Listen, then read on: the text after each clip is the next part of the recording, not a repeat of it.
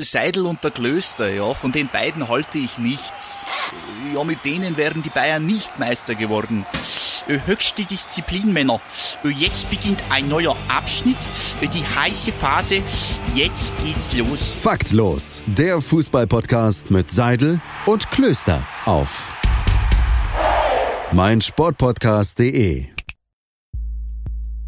Hallo und herzlich willkommen zu einer neuen Episode Faktlos, dem Fußball-Podcast mit Seidel und Klöster hier auf meinsportpodcast.de. Und wir haben uns gedacht, wenn wir schon mal an einem Feiertag aufnehmen, dann haben wir auch so richtig verschlafene Vibes und ich glaube, die transportieren wir euch heute noch für diesen vielleicht Brückentag noch über die Woche hinweg und damit ein ganz verträumtes und ein ganz verschlafenes Hallo Dani.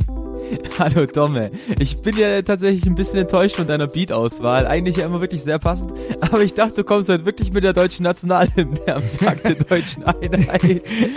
Wenn ich die aber, jetzt noch programmiert hätte, ich, das wäre ein Trap-Remix geworden, ich sag's dir. Aber ansonsten, äh, verschlafen trifft's, glaube ich, ganz gut bei uns beiden. Ähm, ja, wir nehmen heute, wir haben es ja erwähnt, am 3. Oktober auf, Feiertag. Ähm, tut, glaube ich, auch mal ganz gut, so ein bisschen aus dem nicht den Alltagsstress in den Podcast mit reinzunehmen. Und ja, sondern einfach mal entspannt irgendwie bis mittags liegen bleiben und sich dann denken, komm, wir nehmen heute schon mal um 5 Uhr auf.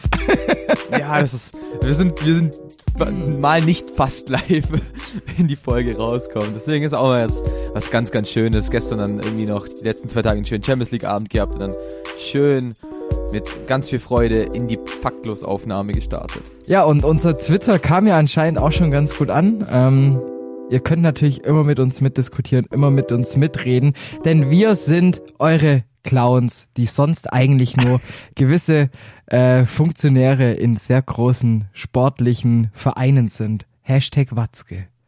Oh, was ein Übergang. Toll. Also ich dachte, jetzt gibt's halt erstmal schön Werbung. Hey, wir haben Twitter, hey, wir haben Instagram, kommt alle vorbei. Aber nee, ja, wir gehen, wir gehen schon, äh, schon richtig steil. Und ähm, du hast es gesagt, Stichwort Clown und ähm, es geht alles ein bisschen voraus, nämlich Pierre-Emerick Aubameyang bezeichnet seinen Ex-Chef, nämlich äh, BVB-Boss Hans-Joachim Watzke, als Clown. Und Vorgeschichte, ähm, Hans-Joachim Hans Watzke hatte ein kleines Interview in, ich weiß, ich weiß gar nicht, in welcher Zeitung das war. Ich in meine, es war die Süddeutsche. Es war die mhm. Süddeutsche, genau. Jo. Ähm, hat er quasi so ein bisschen drüber erzählt, er wurde gefragt, wie er denn die Leistung von Aubameyang jetzt gerade in England bewertet und dann sagt, sagt er, ja, schon ganz gut, was er gemacht hat, aber halt so ein bisschen nachgetreten hat er schon halt mit einem Zitat. Mittwochs guckt er halt Champions League im TV und ist traurig und sieht uns halt spielen. Ähm, ja, das hat, das hat der Gabu natürlich nicht auf sich sitzen lassen und hat auf, auf Twitter, so, so wie wir es jetzt auch gemacht hätten, ähm, geantwortet und hat halt gesagt, ähm, Seien Sie froh, dass ich nicht über sie rede, warum ich oder warum ich in Dortmund nicht geblieben bin. Ähm, seien Sie doch ehrlich, Sie sind so ein Clown. Ich erinnere mich noch, dass Sie gesagt haben, dass Sie Usman Dembele nicht verkaufen. Dann haben Sie aber das Geld gesehen und haben zugeschlagen. Also doch irgendwie ein kleiner Beef entstanden. ja, vor allem noch viel geiler finde ich dieses Leave me alone, Blitz.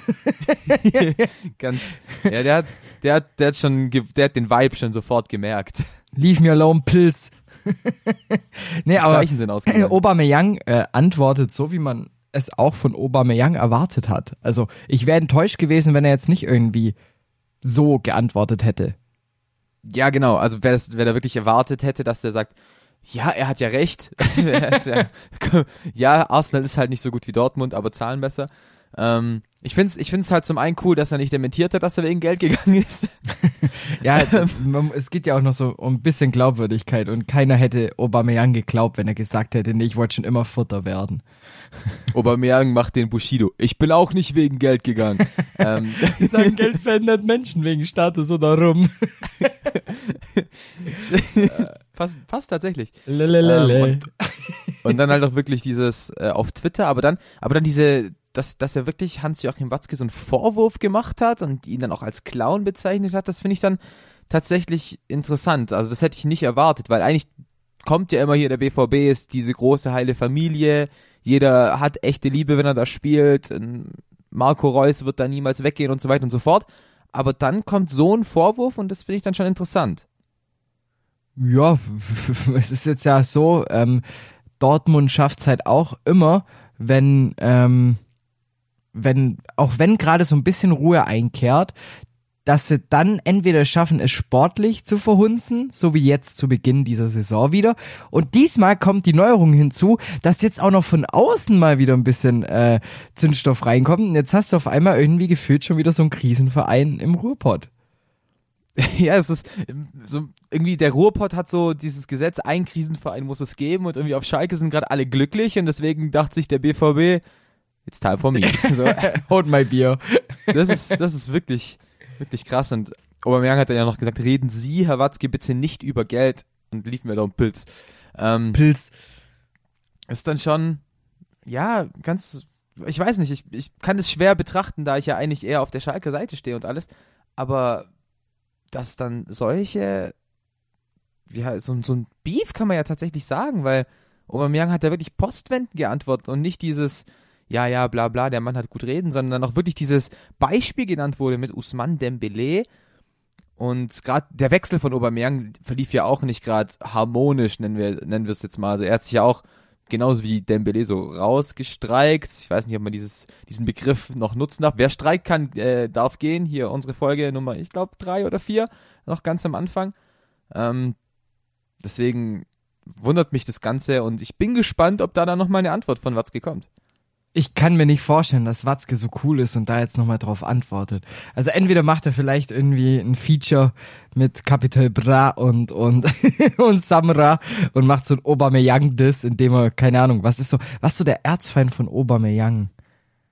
Obame, Obame, Obame, Aubameyang. Ja, aber Ähm, gibt, gibt's gibt irgendwie einen Stürmer, der ihm so ein bisschen die, die, die, also das ist seine Konkurrenz? Bei Danny Welbeck ist es ja nicht. Jenny Welbeck spielt doch gar nicht mehr bei Arsenal. Äh, Lacazette vielleicht? Ja, vielleicht Lacazette. Ja, vielleicht einen Track machen und den nennen sie Lacazette.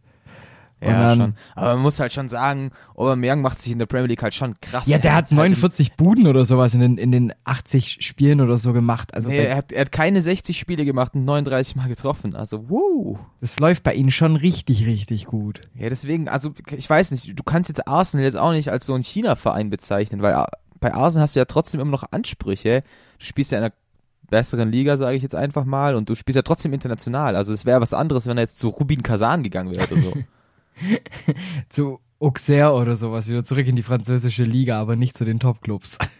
ja, genau. Und dann kannst du den Vorwurf bringen, aber so finde ich das dann schon recht krass. Ja, Aubameyang hat dann wahrscheinlich auch gestern Champions League äh, geschaut. Wie wir. Und wie wir. Ähm, aber ich denke, wir fangen an mit dem mit den Dienstagsspielen. Sehr gerne. ma- Machen es ganz äh, chronologisch. Lustige Geschichte Und- übrigens, gleich mal zu Beginn. Und zwar, Oh. ich hatte eigentlich Sitzung, also ich habe alle zwei Wochen dienstags, habe ich abends noch Sitzung bis um, keine Ahnung, halb zehn oder zehn. Heißt, eigentlich ist da für mich nichts mit Champions League. Und jetzt habe ich dieses Mal Protokoll schreiben müssen und dann habe ich mich so an die Seite gehockt von dem Tisch und dann einfach an, an dem Bildschirm kurz mein Handy hingelegt, davor, dass es aussah, als würde ich immer ganz vertieft reintippen und mitschreiben und dabei habe ich eigentlich die ganze Zeit nur Champions League geguckt. Und du es ist, Fuchs, ey. es ist erst aufgefallen, als Casemiro diesen völlig unverdienten Ausgleich erzielt hatte. Oh, da, da, komm, lass uns mal darüber sprechen. Wie cool wäre das denn bitte gewesen, wenn Brügge das tatsächlich gewumst hätte? Im Bernabeu führen die mit 2 zu 0 und dann verspielen die das in den letzten fünf, ja, eigentlich in den letzten fünf Minuten durch das Tor von Casemiro. Es ist, ich glaube, da wäre jedem Fußballfan, der nicht für Real Madrid die Daumen drückt, das Herz aufgegangen. Ja, man muss aber sagen, die, die, die gelb-rote Karte, finde ich, war schon so ein bisschen einfach. Da habe ich mir dann schon gedacht in der Minute vorher, okay, gut, dann gibt's halt jetzt den Ausgleich. Das war so ein bisschen, ja, das Karma wird, das Karma wird jetzt leider bald zuschlagen. ja, ohne Witz. Aber man muss sagen, echt eine, eine überragende erste Halbzeit eigentlich vom Club Brügge. Alles eiskalt gemacht, gefühlt so, so zwei, drei gute Chancen gehabt, zweimal genetzt. Was willst du mehr machen? Und ähm, dass man im Endeffekt jetzt Real Madrid einfach auf dem letzten Platz in dieser Tabelle sieht von der Gruppe A, das ist schon echt krass. Und Dennis, ähm, ja, zwei Buden gegen Real Madrid, wahrscheinlich spielt er da nächstes Jahr. Und den Cristiano Ronaldo Jubel hat er sich auch einfach getraut. Man hat es voll gesehen, als er als er zum Jubel anläuft, so ha- hat man in seinem Gesicht noch gesehen, ah, überlegt er sich, überlegt er sich, macht das, macht das und dann Er macht Egal. ihn. Ganz, ganz geile Situation. Und für Real muss man jetzt sagen, auch wenn es dann ja noch den Ausgleich gab, kompletter Fehlstart in der Champions League. Erst äh, gegen Paris Punkt. klar verloren, jetzt gegen Brügge zu Hause nur ein Punkt. Also, auch wenn es ein Punkt war, klare Niederlage den Oh ja. Champions League-Sieger von 14, 16, 17 und 18. Da, die, die werden dieses Jahr so, also ich kann mir gut vorstellen, dass es, wenn überhaupt, nur für die Euroleague reicht. Weil an sich sind genau Klö, äh, Club Brügge und Gala die Spiele, die du halt gewinnen musst. Weißt du, gegen Paris, da sagt jeder, okay, die beiden, da ging auch jeder davon aus, die beiden werden sich halt Platz eins darum streiten. Und jetzt kommt halt so Club Brügge und sagt halt mal so, ja nö, ihr braucht jetzt hier nicht meinen, nur weil ihr ähm, jetzt hier mit äh, PSG die klaren Favoriten seid, dass wir euch da jetzt einfach so durchziehen lassen. Und finde schön, dass die ein richtiges Bein gestellt haben. Ja, voll, aber ich glaube auch, das kann sowas wie ein Augenöffner für Madrid sein, dass die dann halt dadurch kommen eher und dann halt sagen, hey, schaut uns an, wir können das schon noch spielen. Also ich kann mir nicht vorstellen, dass sie die Gruppe nicht überstehen. Dafür schätzt die zu stark ein und das war jetzt ein Ausrutscher. Du hast immer noch vier Spiele, da sehe ich eigentlich keine Gefahr, wenn ich ehrlich bin. Hast du aber das 2 zu 2 gesehen? Es war doch so ein, so ein Gurkentor, oder nicht? Ein Kopfball. Und ich, ich bin Was? immer noch am Streiten, ob das von Casemiro, ob das ein Foulspiel war, ob das aufgestützt war. Boah, dann dafür habe ich die Szene gerade zu wenig im Kopf. Wenn ihr äh, diskutiert mit uns mit auf Twitter, Hashtag faktlos, Hashtag Seidel und Klöster, bitte einmal dran teilnehmen. Sehr, sehr gerne. Ja, gehen wir weiter. Und ich denke, jetzt können wir zu dem Spiel gehen, über das ja alle immer sprechen wollen. Tottenham 2, Bayern 7. Vor allem, 7! ich sehe nur dieses 1 zu 0 von Tottenham und dachte mir, oh, die Bayern tun sich wirklich schwer. Oh, die Bayern tun sich wirklich schwer. Und dann kam ja auch schon eigentlich prompt der Ausgleich äh, von Kimmich. Oh, und dann wusste ich, oh, jetzt, jetzt könnte es böse werden. Das ist immer so, du darfst gegen Bayern einfach nicht in Führung gehen. Das ist, du, du darfst nicht in Führung gehen, sonst kriegst du immer auf die Fresse. Und Ja, tatsächlich. Und ich, äh, ich habe ja sogar nach dem Tor gedacht, hey, Tottenham geht ja aufs Zweite. Tottenham hat wieder äh, krasses Pressing gespielt in den ersten 15, 20 Minuten. Wirklich sehr gut verteidigt, sehr gut angelaufen. Das haben die ja richtig stark gemacht. Und dann, und dann verlieren die ja alles.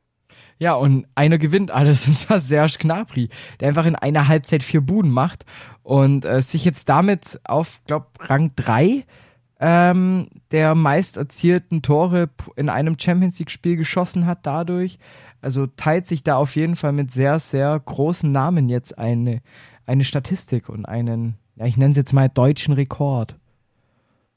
Zusammen mit Gomez übrigens. Genau, mit, mit Gomez, ähm, damals noch für den FC Bayern. Ja, ich glaube, am meisten Tore erzielt hat, ich glaube, Messi mal fünf. Fünf, ja, ja, und dann gibt's Gegen nochmal irgendeinen. Und dann nochmal irgendjemand mit Nein, gegen fünf. Nicosia, glaube ich.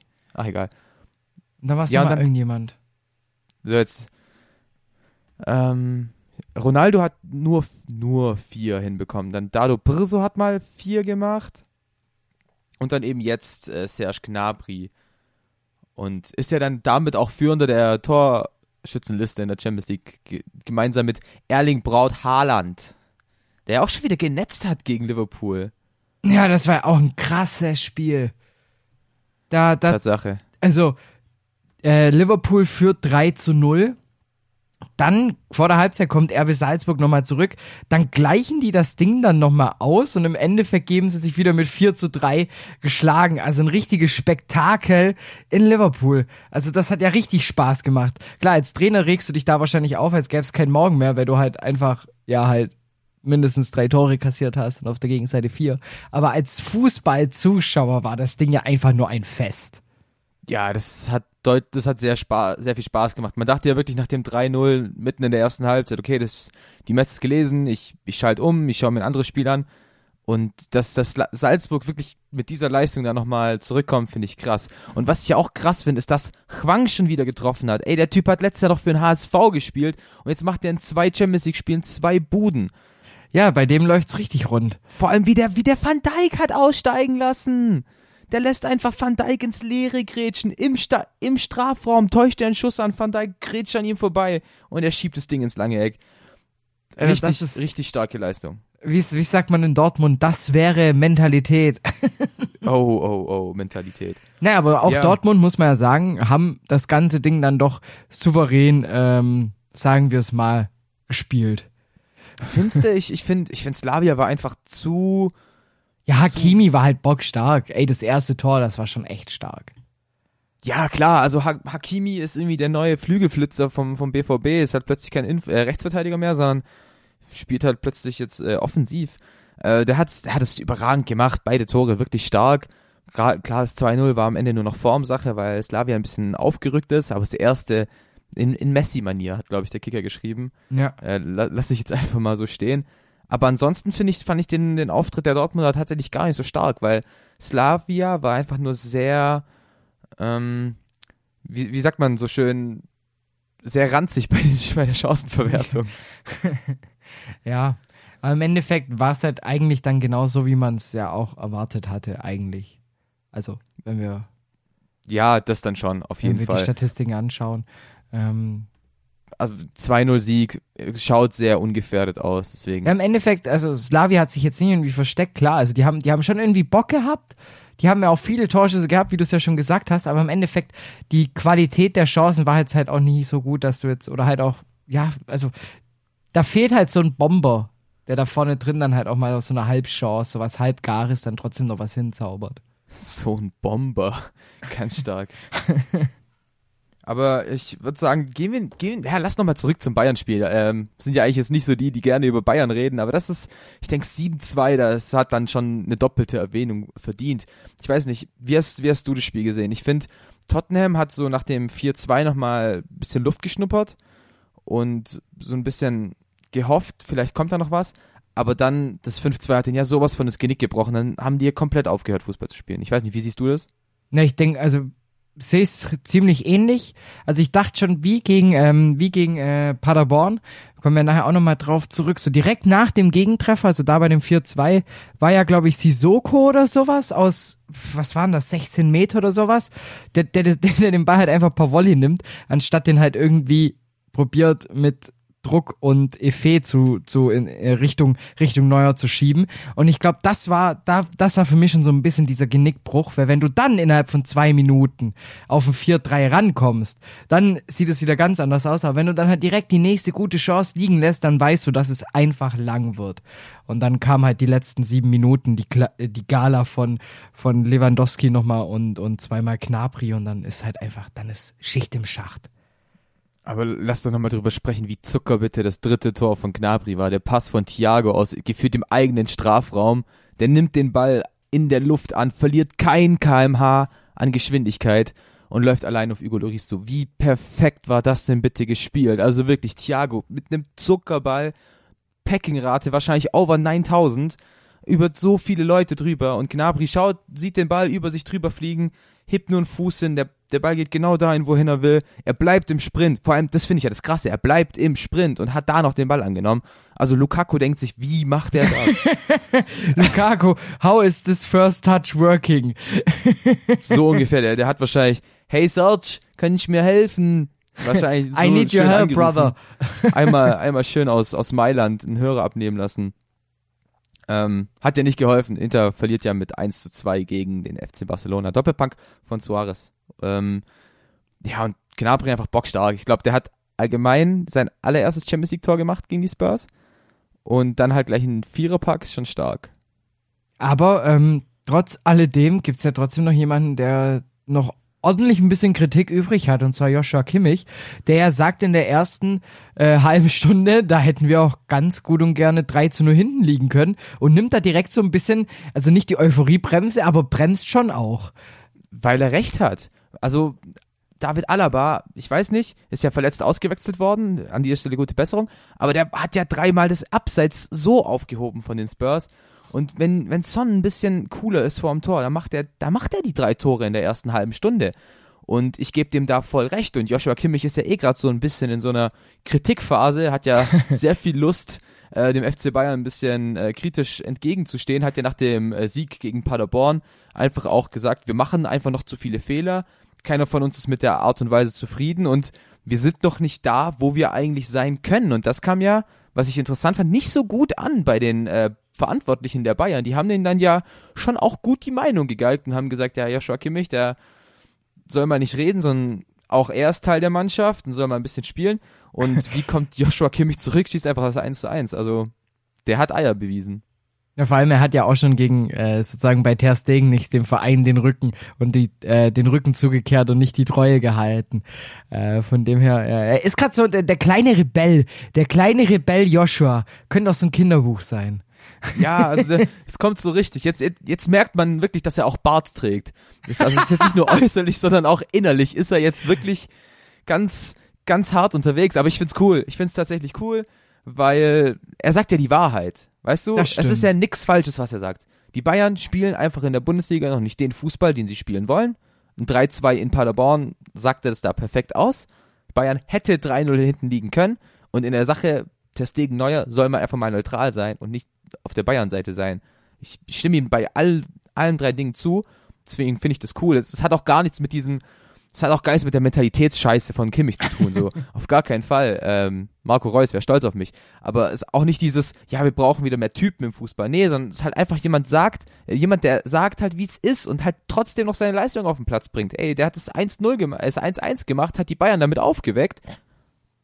Mehr kann man da, also, Respekt an Joshua Kimmich, wirklich. Ja, Respekt an Joshua Kimmich und vielleicht noch so, um, um die deutsche Beteiligung noch vollends abzuhaken. Ich denke mal, über Juve gegen Leverkusen müssen wir jetzt nicht so viele Worte verlieren. Ich denke mal, damit hat jeder gerechnet, dass das Ding so ausgeht. Also. Ja, ja, Juve spielt Leverkusen her, Ronaldo schießt ein Tor. So, das war das Einzige, was vorher klar war. Der Rest war das Endergebnis. 3-0. Ja, Punkt. Aber, was mich ein bisschen verwundert hat, war Leipzig. Ja, Leipzig gegen Lyon. Ich, ich hätte tatsächlich gedacht, dass ähm, RB da sehr, sehr gute Chancen hat, Lyon zu schlagen. Aber irgendwie letztendlich hat man sich dann halt doch auch selbst, selbst besiegt. Also da ja, man hat man dann schon gemerkt, die Mannschaft ja. ist recht unerfahren. Ja, die haben 17 Torschüsse oder sowas. Also die haben ja wirklich gefühlt nach vorne nach alles geballert, was nur möglich war. Aber dann im Endeffekt einfach zu uncool vor dem Kasten und ähm, man muss halt auch sagen, du hast schon gesagt, unerfahren zum einen und zum anderen ist es dann halt auch extrem ähm, bitter, dass du halt, also dich nicht belohnen konntest. Weißt daheim, Champions League daheim, du, du gewinnst auswärts entspannt und jetzt daheim lässt du halt so federn. Gut, ich, klar, Olympique Lyon ist jetzt auch keine Lullenmannschaft. Also das ist mit Abstand der schwierigste Gegner in dieser Gruppe, würde ich jetzt sagen. Ähm, aber Depay mal wieder getroffen. Und wenn du natürlich einen Terrier auf Außen hast, der läuft natürlich alles. ja, aber im Endeffekt hat sich äh, Leipzig hat die Tore wieder selbst eingeschenkt. Also Ja. beim, beim 1-0, was macht Upamecano da? Beim 2-0, was macht äh, mein, mein guter Freund Nordi Mukiele da? Und Dann Der hat das Auge dafür gehabt. tatsächlich. Also, hey, dieser Pa... Oh Gott, da kann ich Ja, der gar muss das Ding ja eigentlich nur aufnehmen. Also der muss ja den Ball nur irgendwie berühren.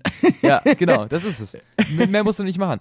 Aber eher so dieses, so, ke- kennst du das, wenn du so den leeren Raum deckst, so, ich, ich schirm alles ab, ich schirm alles ab. Ja, nee, halt. So hat Also fand ich auch eine überragende gefühlt. Szene.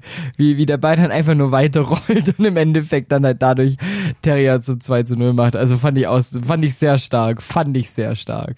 Mukiele bleibt auf ewig mein Boss. So, Tatsache. Tatsache. Yo.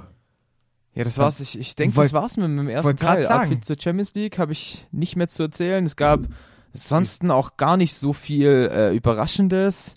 Also wie gesagt, Barcelona gewinnt gegen Inter, Chelsea gewinnt gegen Lille, vielleicht Genk holt einen Unschieden gegen Neapel, gut für Liverpool. Ja. Ansonsten wirklich ganz viele Ergebnisse, mit denen man ähm, rechnen konnte. Man City sehr unaufgeregt, Atletico Madrid genauso, Paris mit Pflichtaufgabe gegen Galatasaray. Ähm, Bergamo tut mir natürlich leid, die in der 95. Minute das äh, 2 zu 1 kassieren, ähm, zu Hause gegen Donetsk, aber schade. Ich habe gesagt, Donetsk macht's vor äh, Bergamo, das habe ich dir in der Preview gesagt, aber gut. ähm, nee, also von Piu, mir aus von mir aus war's das mit dem aktuellsten Zeug. Der Faktlos Netzfund. Das fehlt noch, der Netzfund. Und zwar diesmal ähm, etwas aus dem Hause ähm, Nagelsmann. Hast du bestimmt auch gesehen. Ähm, habe ich mir am Dienstag gespeichert, dieses Bild, weil ich einfach so lachen musste. Und zwar ein ähm, Bild von der Sportschau. Ähm, in einem Interview hat Nagelsmann gesagt, ich habe anscheinend schon öfters meine Frau geweckt, weil ich irgendeinen Namen gerufen habe, um zu sagen, dass er irgendwo hinsprinten soll. Da ist sie ein bisschen erschrocken.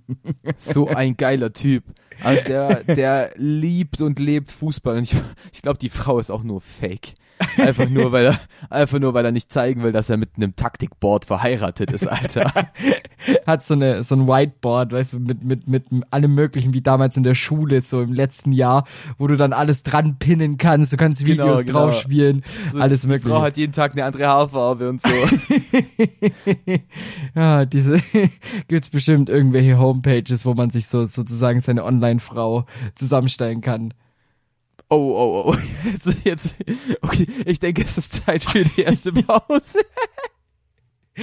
Svetlana, lauf nach links! Oh Mann. Oh Mann. Ja, ist lustig wäre aber auch, wenn er seine Frauen so anschreien würde. Ja, ja, tatsächlich. Das, das Erika, lauf in den Raum! Hol den Staubsauger, los, los! Da geht noch mal schneller, schneller, hallo. Oh, heute heute hat es leider nicht gereicht. Heute ähm, kommst du erst von der Bank und dann. Ja. ich habe mich heute für eine andere entschieden. Der Bachelor mit Julian Nagelsmann. Oh, das würde ich mir sogar angucken. Ich safe. Heute habe ich leider kein Taktikboard für dich. Heute habe ich keine taktische Anweisung für dich. Okay, aber wir haben eine für euch und zwar kurz abkühlen in der Pause und dann sind wir wieder zurück. Bis gleich. Die komplette Welt des Sports. Wann und wo du willst. Der Knappencast mit Fabian Kukowitsch. Der Podcast zu den Königsblauen. Jede Woche neu auf meinsportpodcast.de. Und frisch abgekühlt kommen wir wieder zurück zu Faktlos, dem Fußballpodcast mit Seidel und Klöster bei meinsportpodcast.de. Nachdem wir jetzt gerade kurz überzogen haben, also so ganz dezent zehn Minuten, ähm, machen wir es jetzt kurz, schmerzlos, ganz auf entspannt. Ab geht's zum Liegenwahn und ja, ich denke, da fangen wir gleich direkt an. Domme, schauen wir auf die Bundesliga. Also, was ist letzte Woche passiert und was passiert dieses Wochenende? Ja, was ist letzte Woche passiert? Ziemlich, ziemlich viel. Also, da, äh, die Bundesliga, würde ich mal sagen, gehört jetzt zu einer der ausgeglichensten Ligen. Neben einer anderen Liga, über die wir nachher noch zu sprechen kommen werden. Und. Ähm, man muss sagen, jetzt weiß ich, warum alle gesagt haben, dass dieses Jahr krass wird, weil dieses Jahr wird krass. Ähm, wir haben Rang 9 bis Rang 2 getrennt von drei fucking Punkten. Und sowohl Leipzig auf 2, Freiburg auf 3, Schalke auf 4, Klappbach auf 5 und Leverkusen auf 6 haben jeweils 13 Punkte.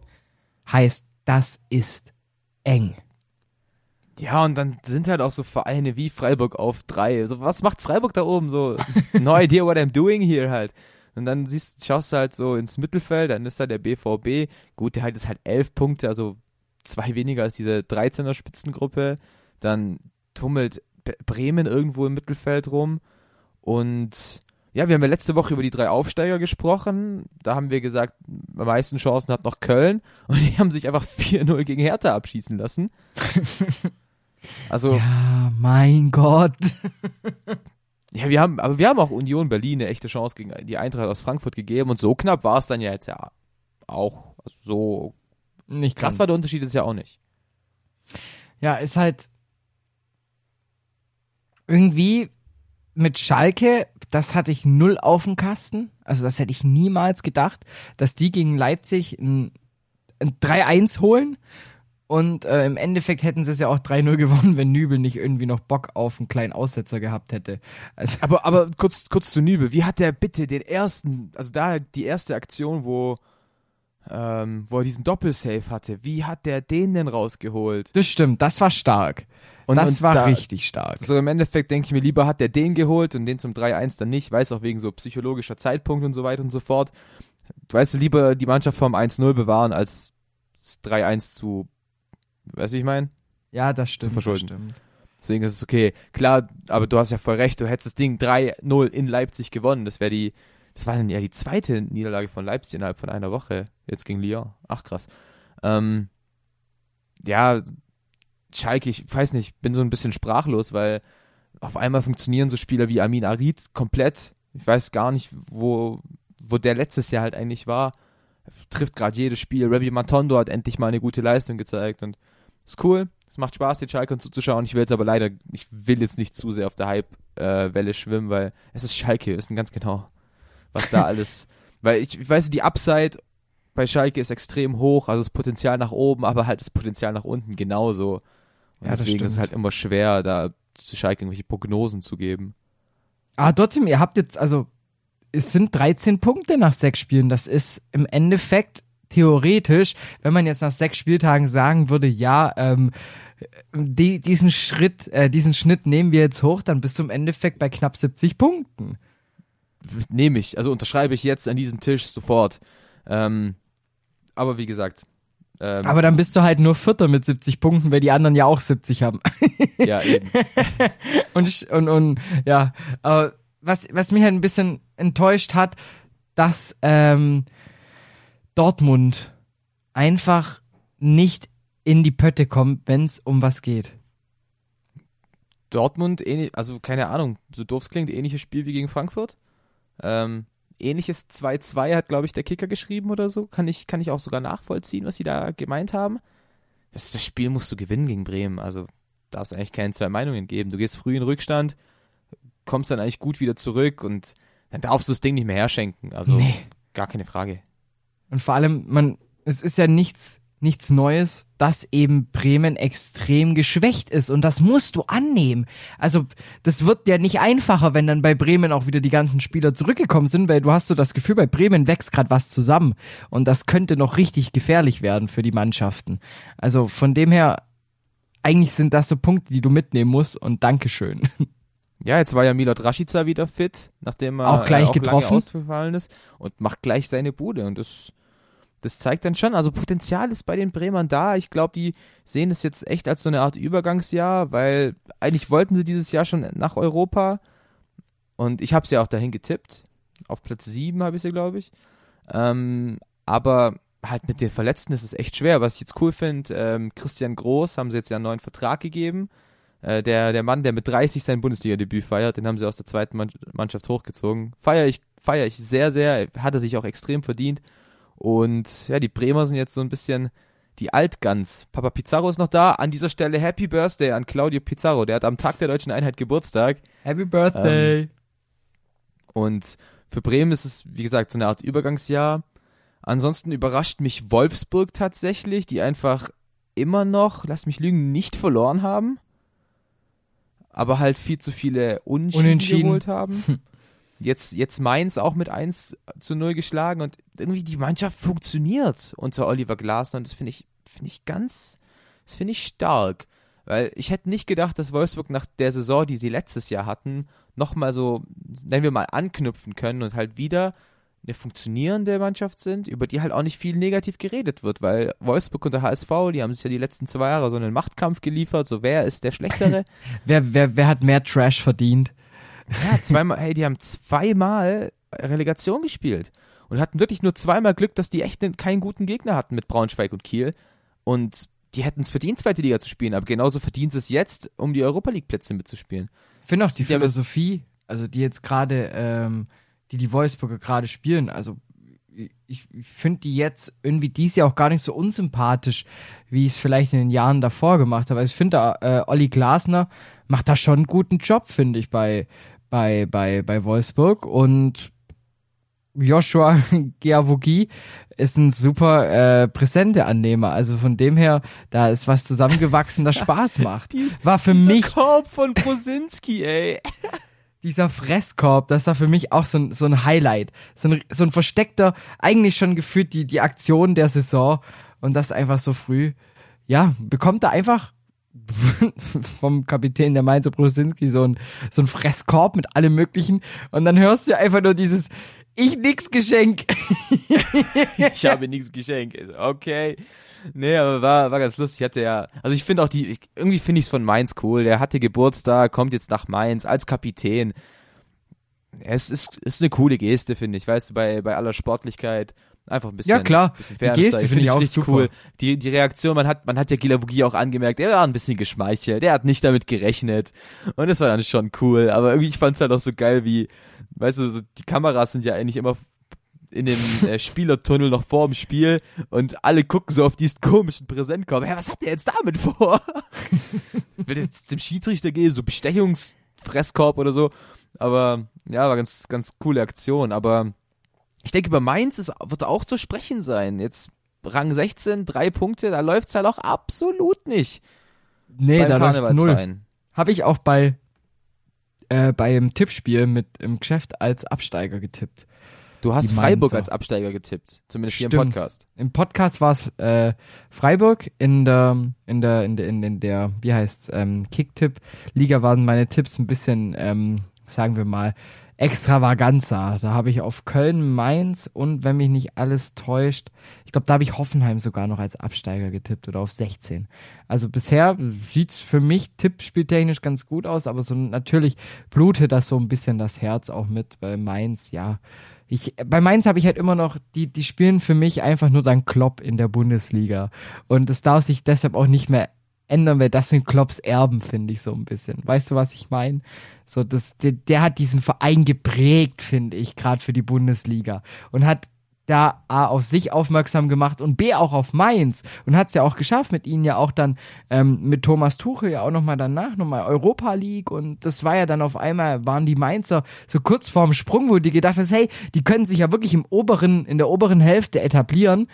Jetzt merkt man halt so ein bisschen, wenn die falschen Entscheidungen getroffen werden, ich bin ja VfB-Fan, ich weiß, wie falsche Entscheidungen getroffen werden und dann geht's halt auch mal schnell runter.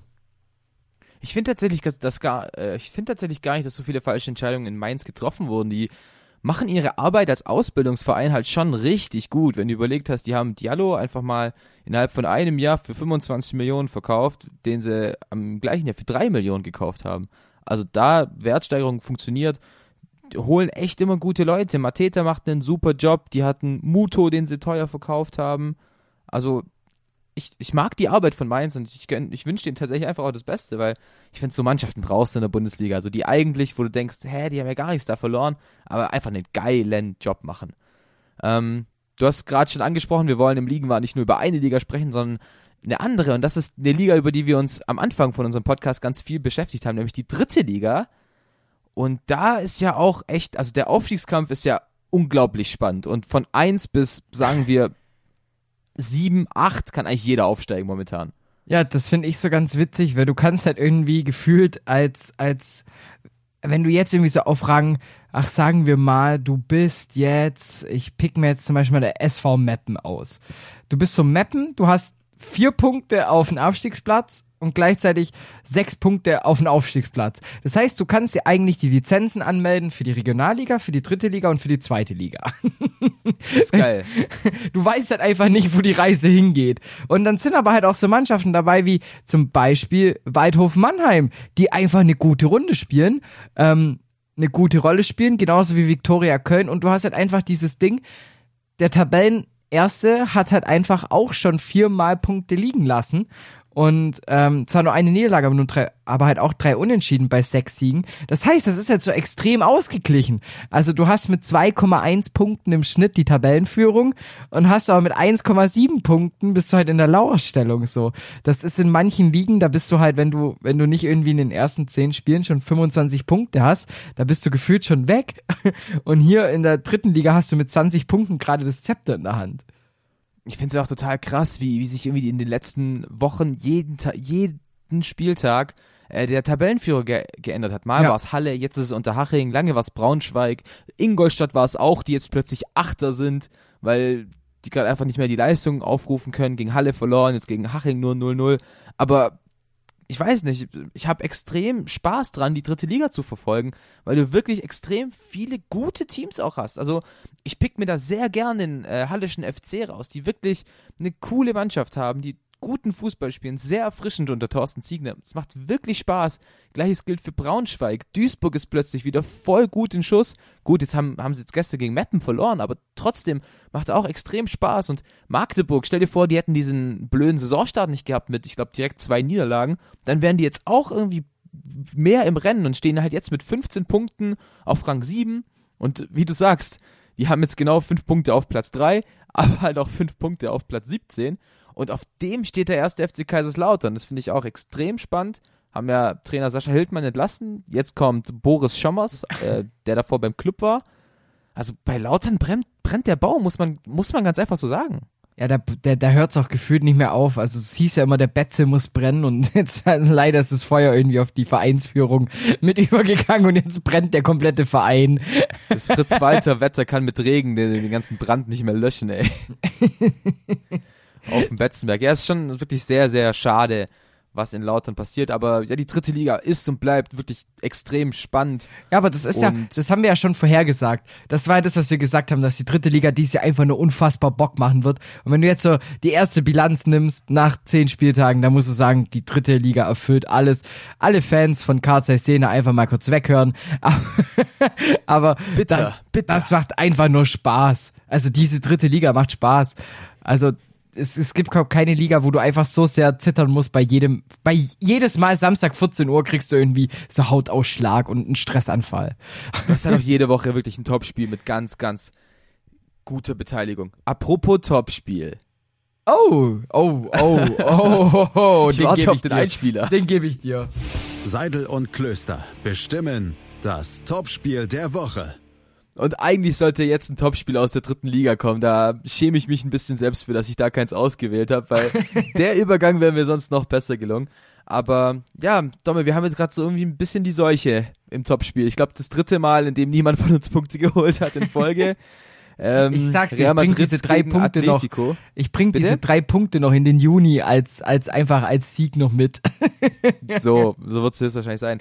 Ja, ich glaube tatsächlich die dritte Folge, ähm, das dritte Spiel in Folge, dass wir beide falsch getippt haben. Und vor allem man muss ja sagen, ähm, da, dazwischen war noch so eine Woche, wo wir gar nicht getippt haben, weil du ja nicht konntest. Das heißt, wir sind seit vier Wochen einfach auf dem gleichen Punktestand. Das ist unglaublich. So. Also wirklich, immer wenn ich, wenn ich diese Tabelle aufmache, dann gibt's einfach nur Copy-Paste, Domme führt mit drei Punkten. Fertig. Mehr muss man nicht sagen.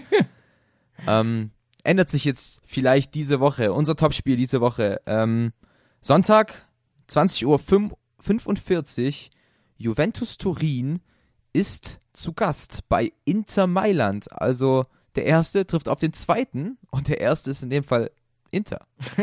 ja, das finde ich ja das Schöne, weil man muss halt sagen, also die lassen jetzt nicht federn, Juve, aber sie spielen das auch nicht so konsequent durch, wie sie es in den letzten Jahren gemacht haben. Das finde ich, muss man halt irgendwie sagen. Und deshalb ist es jetzt so, dass ich Juve es als kleine Wundertüte ansehen muss. Weil, ähm, dieses Unentschieden, ich, das, das hat die halt so, ja, das, das, das, das tut halt weh, weil du hast jetzt halt mit Inter Mailand einfach eine Mannschaft, die noch kein Spiel verloren hat in diesem Jahr. Und, oder halt in der Liga, jetzt sind es, glaube ich, auch. Nicht, die, doch keine Punkte gelassen haben. Ja, Sechs Spiele, 18 Punkte. Ja, 18 Punkte. Und Juve hat doch ich glaube, dieses eine Unentschieden, wo wir das als Topspiel gehabt hatten, oder? Dieses 1-1. Genau, gegen Florenz. Genau, gegen, gegen Florenz, ja. Heißt, wenn Juve verlieren sollte, könnte Atlanta Bergamo, glaube ich, sogar wieder an denen vorbeiziehen. Und allein für die Geschichte ist es mir wert zu tippen. Und deshalb sag ich dir, in meinem in meinem kompletten Unverständnis für internationalen Fußball, den ich hiermit wieder unter Beweis stelle. Um 20.45 Uhr wird das Spiel angepfiffen. Um 20.50 Uhr führt Juventus mit 1 zu 0. Um 21.23 Uhr, so da kurz vor der Halbzeit, gleicht Inter aus. Das Ding bleibt ewig auf 1-1 und dann gibt's einen Doppelschlag. Ähm, für Inter Mailand und ich glaube, die gewinnen das Ding mit 3 zu 1 gegen Juve. 3-1 ist notiert. Sehr gewagter Tipp. Ähm, ich bin da leider dann auf der sicheren Seite und sage, ich gehe auf die sichere Karte. Ronaldo wird ein bisschen gefrustet sein, er will diese 1 wieder zurückhaben und deswegen tippe ich auf ein 0 zu 3 für Juve. Uh. Es heißt auf gut Deutsch, es gibt ein Unentschieden und wir haben wieder beide keine Punkte. Wollte ich gerade drauf hinaus. Also an alle da draußen, die viel Geld verdienen wollen, tippt auf ein Unentschieden. Ihr seid damit auf der sicheren Seite. Genau, wartet einfach, was Domme tippt, was ich tippe und tippt das dazwischen. Das glaube ich am besten. So, aber ähm, damit haben wir jetzt das Topspiel äh, abgefrühstückt, aber wir haben ja noch der Artikel der Woche. Ich krieg das mit der richtigen Ankündigung niemals hin, weil ich denke mir, wir haben ja noch den Artikel der Woche und dann kommt immer der Artikel der Woche und ich fühle mich dann immer so dumm. Ja, verstehe ich voll. verstehe ich voll. Mein Artikel der Woche ist diese Woche von Elf Freunde. Ein Online-Artikel und zwar geht's da um Hector Bellerin, Oh, äh, den spanischen Fußballer. Ist ja, er fällt ja auf durch sehr modisch, also wenn man ihn mal abseits des Platzes ein bisschen, bisschen anschaut, dann ist er immer sehr modisch angezogen und ist einfach, es geht in dem Bericht eben drum, dass, dass er selbst sagt, so, er, er steht da halt drauf, was, wie er das macht und fühlt sich halt auch ein bisschen mehr als nur ein Fußballer und macht es total gerne.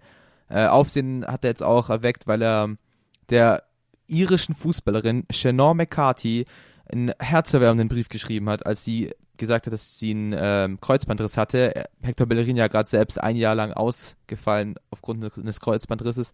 Und da wird halt so ein bisschen erzählt, warum Hector Bellerin so ist, wie er so ist. Sehr, sehr spannend, weil ich den Menschen Hector Bellerin auch sehr gern folge. Also ich folge ihm nicht nur auf Social Media, sondern auch einfach er hat mal für mich ein ganz interessantes Zitat gegeben. Er, er spricht halt schon wirklich krass Londoner Dialekt, obwohl er aus Barcelona Hm. kommt. Hat halt gesagt, es ist jetzt meine Heimat und deswegen will ich halt auch so, will ich mich so verhalten, als wäre es meine Heimat und deswegen habe ich den Dialekt einfach ganz unabsichtlich adaptiert, aber das ist cool und weiß nicht, allein deshalb mag ich Bellerin, ich mochte den Artikel von Elf Freunde nur zu empfehlen. schön. Dann werde ich mir den auch mal reinpfeifen, weil ich weiß noch, Hector Bellerin war bei mir immer mein Stammspieler in FIFA Ultimate Team. Ich sag noch kurz was zu FIFA, aber erst nach der Pause. Und dann melden wir uns wieder. Da haben wir was Schönes vorbereitet. Unsere, äh, un unsere Rubriken klatschen wieder auf sozusagen. Und zwar, ich, ich, ich nehme schon mal vorweg, es werden gefühlt die, die verbalen Baseballschläger ausgepackt. Sehr, sehr geil. Wir Starting Grid, der Podcast rund um den teuersten Sport der Welt. Mit Interviews They have everything on paper required to win the World Championship. und Analysen Taktik und Ferrari klappt nicht immer gut. vor und nach jedem Grand Prix. Starting Grid, die Formel 1 Show mit Kevin Scheuren und Ole Waschkau in Zusammenarbeit mit motorsporttotal.com und Formel1.de. Keep racing. Auf meinsportpodcast.de. Herzlich willkommen zurück zu Faktlos, dem Fußball-Podcast mit Seidel und Klöster auf meinsportpodcast.de und wir steigen ein und zwar mit ähm, meiner kleinen Anekdote zu FIFA. Und zwar Dani, FIFA ist jetzt ja offiziell seit einer Woche auf dem Markt. Wuhu. Und ich muss sagen, mich hat's richtig gecatcht. Echt? Richtig gecatcht. Also ich habe mir habe eine, eine SBC schon hinbekommen, äh, wo ich mir einen Lewandowski äh, Player of the Month geholt habe und ich bin seitdem, ich bin verliebt, ich schwör's dir. Seitdem feiere ich Lewandowski noch viel mehr als vorher. Wer jetzt trifft er auch für mich. Spielst du eigentlich mit, e spielst, spielst du mit Echtgeld? Äh, bisher, ich habe, äh, das ist so Tradition, zu Beginn von FIFA stecke ich immer ein 20 rein, ja. Okay. Das ist immer, in, ja, in Spiel, immer ein 20. Und dann, diesmal hatte ich ein bisschen Packlack, muss ich dazugeben. Also ich habe schon Transferlöse von knapp 300k oder so. Aber, Wow. Ich Ja. glaube, ich hatte nie mehr als 15.000 auf dem Konto. nö, also Weil letztes Jahr habe ich, ich habe ja dann irgendwann aufgehört, ähm, im, im Dezember oder so. Und ich glaube, da war ich dann bei einem Guthaben von knapp 140k an Münzen. Ich weiß nur immer nie, wen ich mir kaufen soll. Also ich habe immer so mein Team, das, das stelle ich mir immer so in den ersten drei, vier Wochen zusammen. Und mit dem spiele ich dann durch. Und höchstens, wenn es dann irgendwie mal eine schöne ähm, äh, Informkarte oder sowas gibt, die, die passt, die, die gönne ich mir dann noch. Aber ansonsten, das Team bleibt eigentlich immer unverändert. Toll. Domme hier am Flexen. Über FIFA. Ja.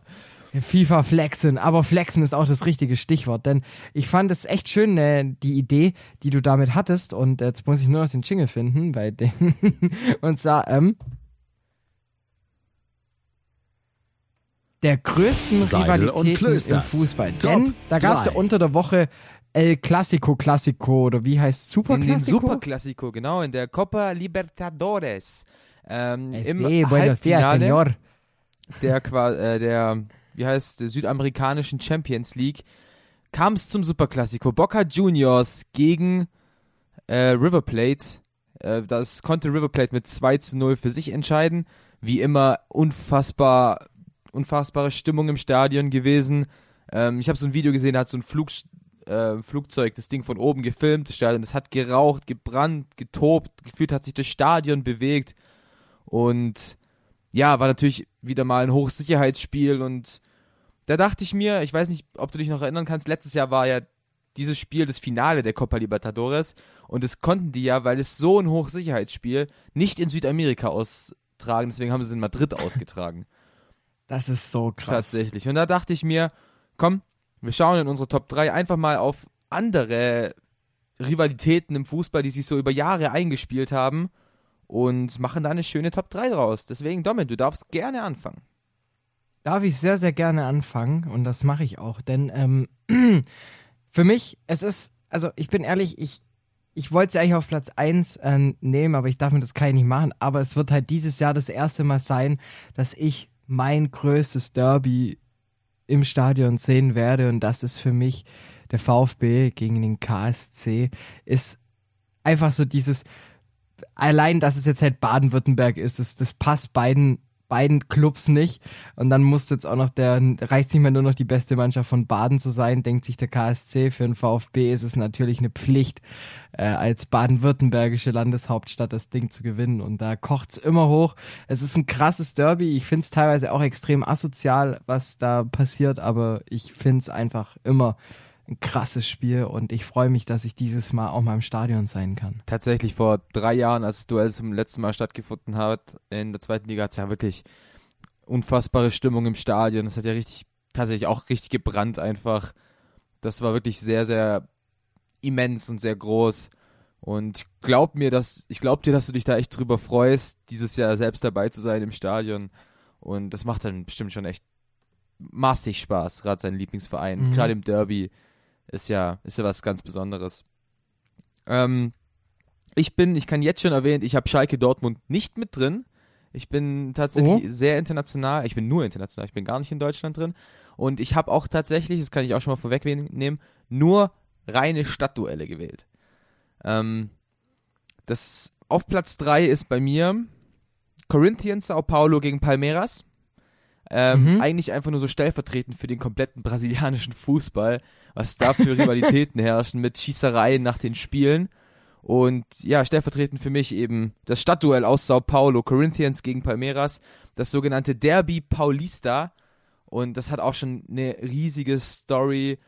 Ähm, gerade wie beide Vereine gegründet wurden. Ich habe mich ein bisschen entscheiden müssen bei zwischen diesem Spiel und dem sogenannten Fla-Flu Derby zwischen Flamengo Rio de Janeiro und Fluminense Rio de Janeiro. Ähm, habe mich dann doch für Corinthians gegen Palmeiras entschieden, die beiden größten Mannschaften aus Sao Paulo. Und das soll, wie gesagt, alles so ein bisschen für die Rivalität im brasilianischen Fußball ste stehen. Auch man, man kennt die Brasilianer, man weiß, wie fußballverrückt diese Nation ist. Und da sind die Derbys halt auch immer Feiertage. Ja, das kann ich mir, das kann ich mir richtig vorstellen. Weil in Brasilien ist ja auch alles so verrückt, was, was Fußball angeht. Und ich glaube auch, dass es da richtig, richtig Spaß macht, sowas dann halt auch mal anzuschauen in den großen Stadien. Und wenn du dann natürlich ein Derby hast, klar. Ähm, witzig finde ich, äh, ich habe ab jetzt nur noch Stadtderbys. Okay, sehr also schön. Ich habe mir am Anfang, ich bin auch noch einmal in der Bundesliga, bei mir ist es nämlich, äh, nicht in, in der Bundesliga, in Deutschland, für mich ist es nämlich auf Rang 2. Ähm, weil hat erst neulich stattgefunden, aber ist für mich immer noch ein sehr, sehr krasses Spiel. Ein, Spiel, das immer Spaß macht, ist äh, für mich der HSV gegen Pauli. Ähm, weil das halt auch so, du, ich war jetzt auch schon ein paar Mal in Hamburg und da gibt's halt einfach nur zwei Hälften von Hamburg und die eine Hälfte ist halt braun-weiß und die andere ist halt blau-weiß und es gibt irgendwie nichts dazwischen.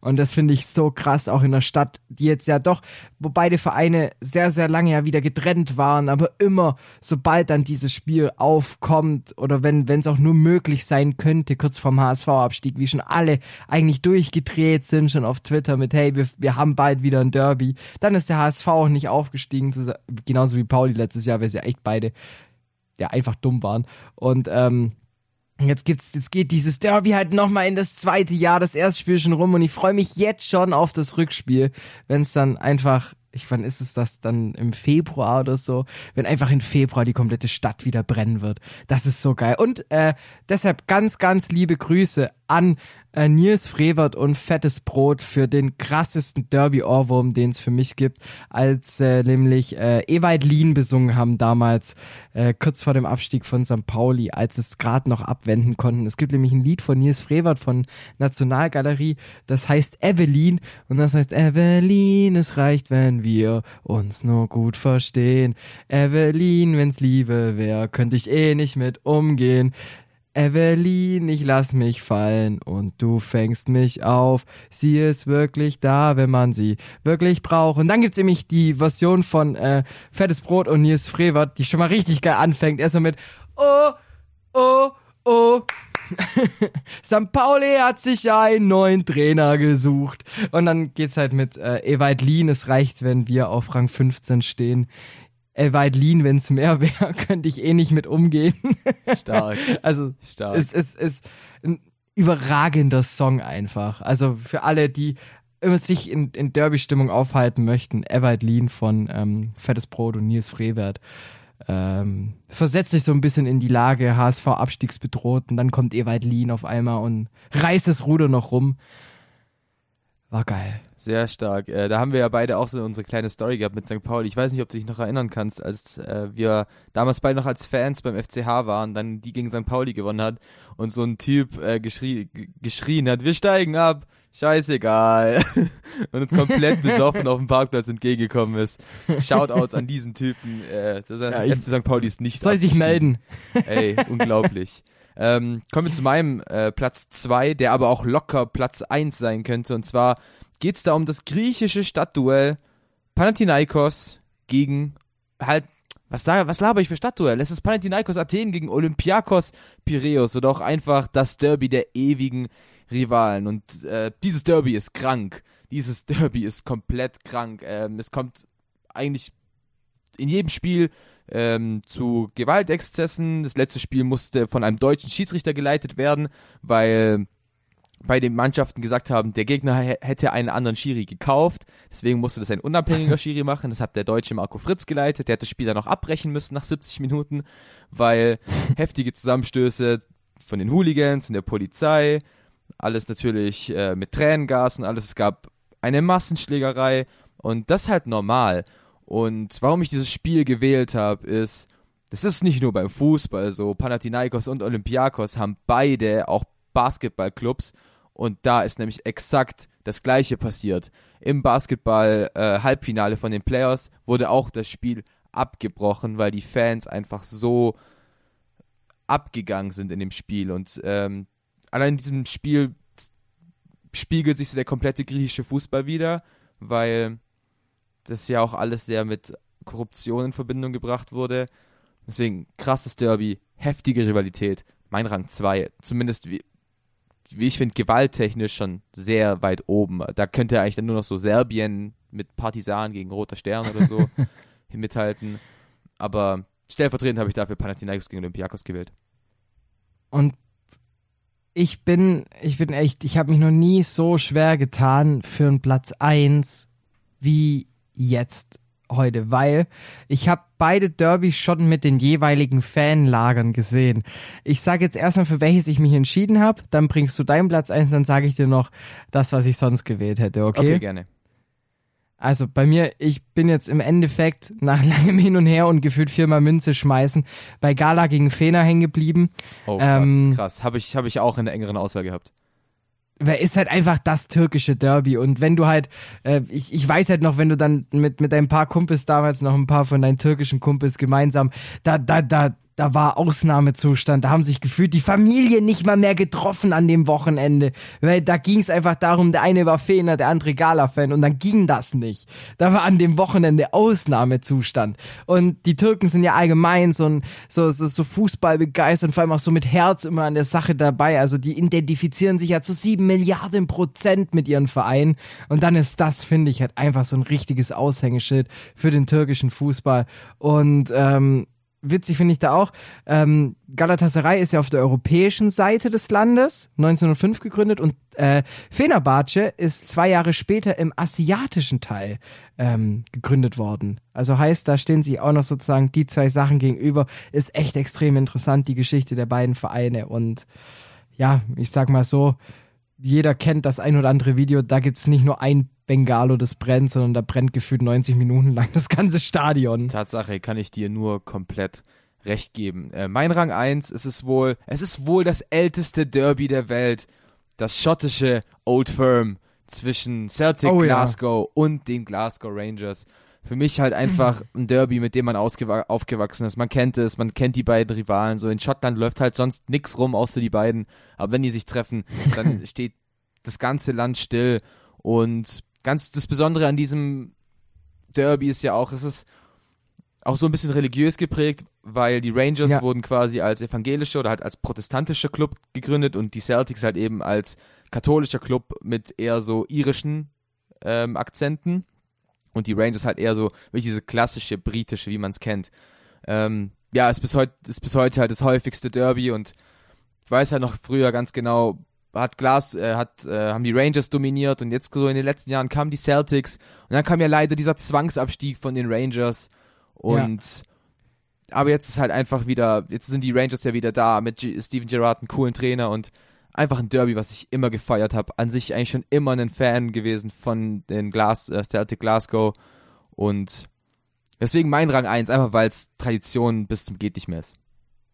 1890 gab es das erste Aufeinandertreffen von beiden Mannschaften. Das ist schon echt krass. Und deswegen heißt ja auch Old Firm, weil das heißt ja, Old Firm ist ja die, quasi die Beständigkeit und weil Ja, es halt immer weiterläuft und Beständige. von so alt ist.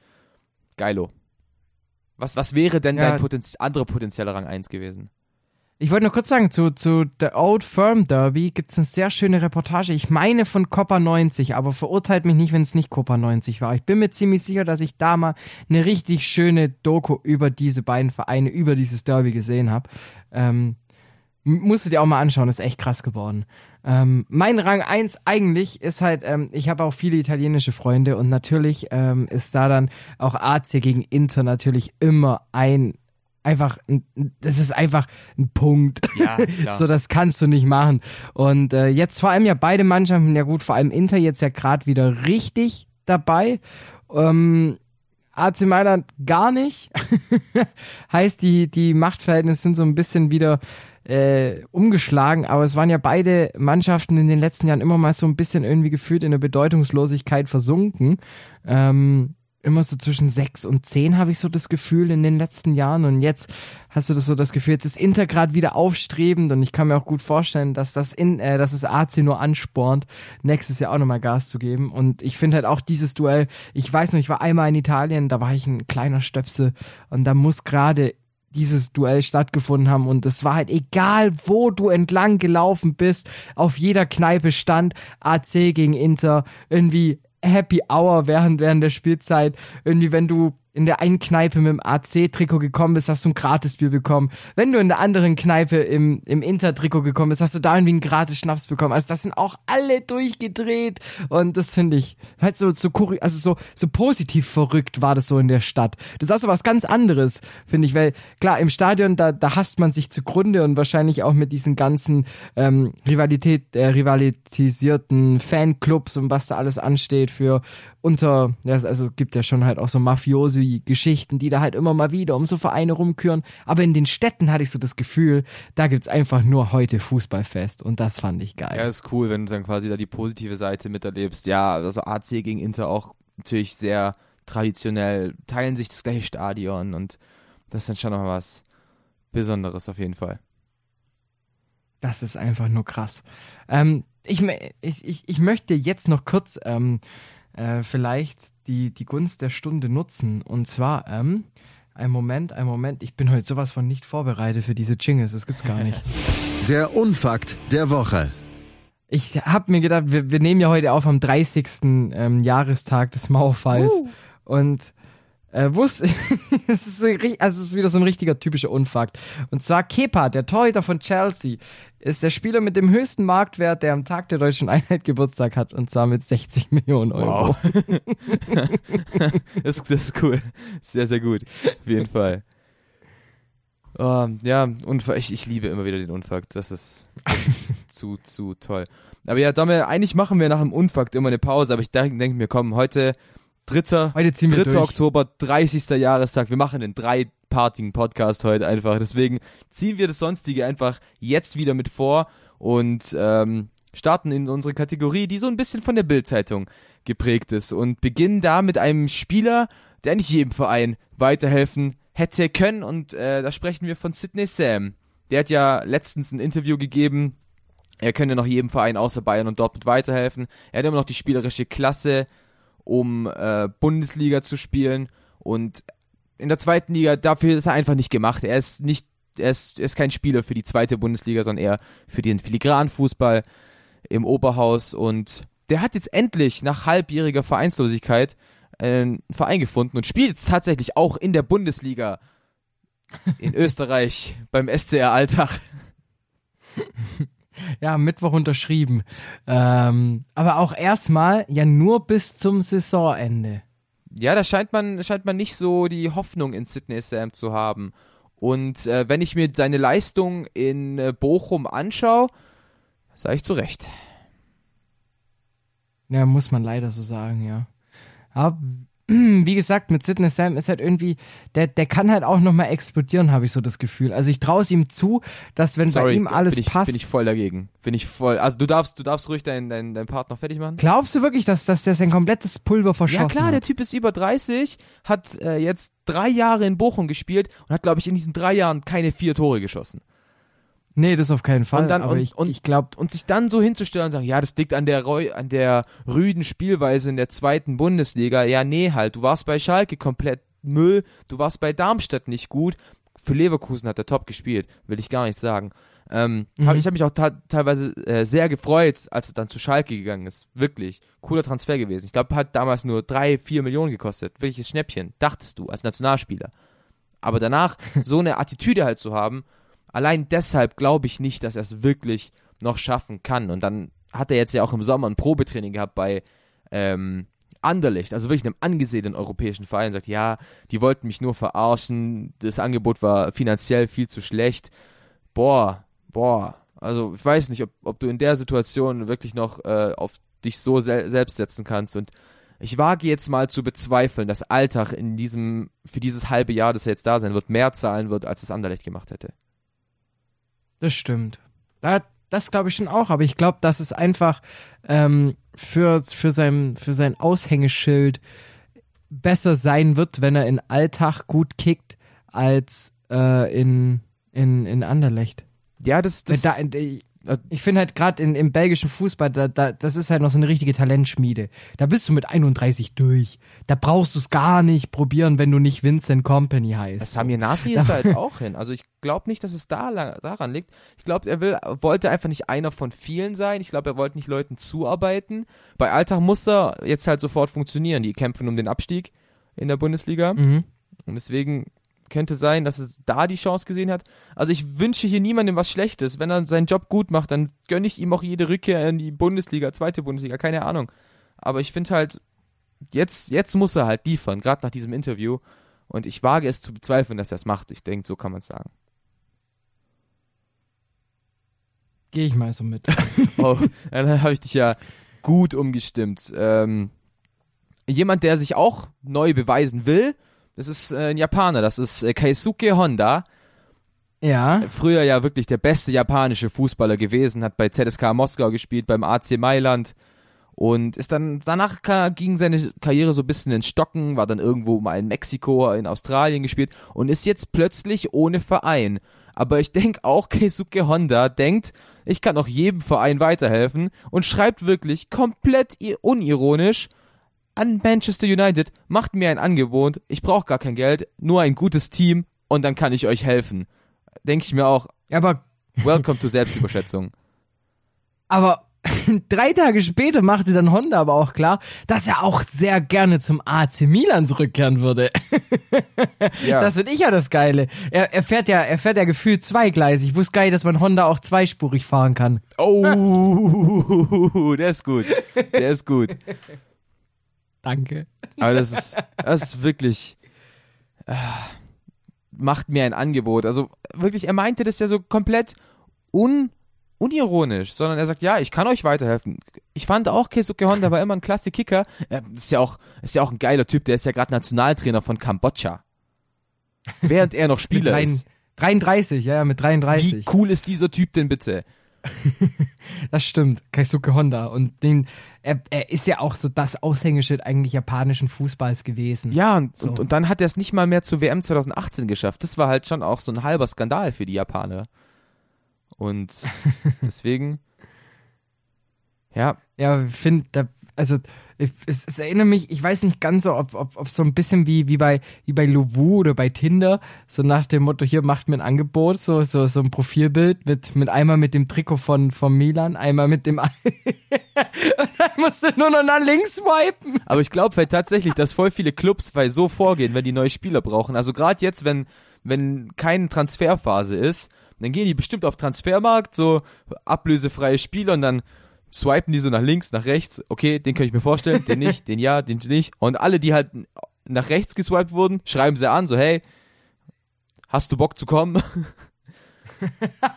und dann Bist du noch bist frei? du noch frei. Aber wa- was ich auch geil fand, ich weiß nicht, ob du, ob du die Story noch kennst, ähm, Christian Zaccardo, der mal beim VfL Wolfsburg gespielt hat, hat sich tatsächlich auf Xing angeboten für Fußballdienste oder halt als Ding. Hat auf Xing angegeben, ja, ich biete Rechtsverteidiger, Linksverteidiger, viel Erfahrung und so. Das fand ich auch krass. Weil Fußballer auf Xing oder auf LinkedIn, irgendwo da halt, das ist dann schon heftig. Oh Mann. Also, weiß auch nicht, bei mir funktioniert irgendwie StudiVZ gar nicht mehr. Tatsächlich, ja, es, ich, Auch Quick irgendwie. Nick- Ganz komisch. Ich krieg keine Gästebucheinträge Quick mehr. hat gesagt, die, die, die schließen das Netzwerk. Das finde ich total schade. Ich weiß nicht, das war früher, da warst du der Boss, wenn die Minutenanzahl über 600 war. Und dabei warst du nicht mehr die ganze Zeit vorm PC, sondern hast ihn einfach nur laufen lassen. Hauptsache dieser Timer läuft mit. Ja, ja, hast du zehn ich noch. Stunden verbracht. Uha. Ja, nee, du warst ja selber in der Schule, aber du warst halt online. Ach Weißt, so, der PC okay, war halt okay, einfach nur an, damit du sagen konntest, ich bin seit 10 Stunden online. Und dann haben einen alle angeschrieben, so, boah, du bist seit 10 Stunden online, oh mein Gott, ich bin ein Kind von dir. Oh, tschüss. Ach so hat, so hat Quick escalated funktioniert. Jetzt weiß quickly. ich das auch. Danke. aber was auf jeden Fall auch ähm, quick ging, Oh nein. ähm, Ich bin raus. ähm, und zwar äh, Lamin Diaby äh, Fadiga. Fast, fast gut. jetzt, hm? Fast gut ausgesprochen. ja, äh, wie, wie heißt Nee, passt. Lamin Diaby, äh, Fadiga, alles gut. Okay, cool. Äh, äh, ist jetzt auf jeden Fall vereinslos, hat keinen Vertrag mehr beim, ähm, beim OGC Nizza.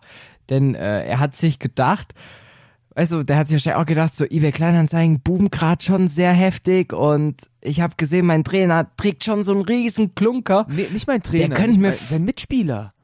Er ist der Mitspieler, stimmt. Weil nur sein, ja, ja.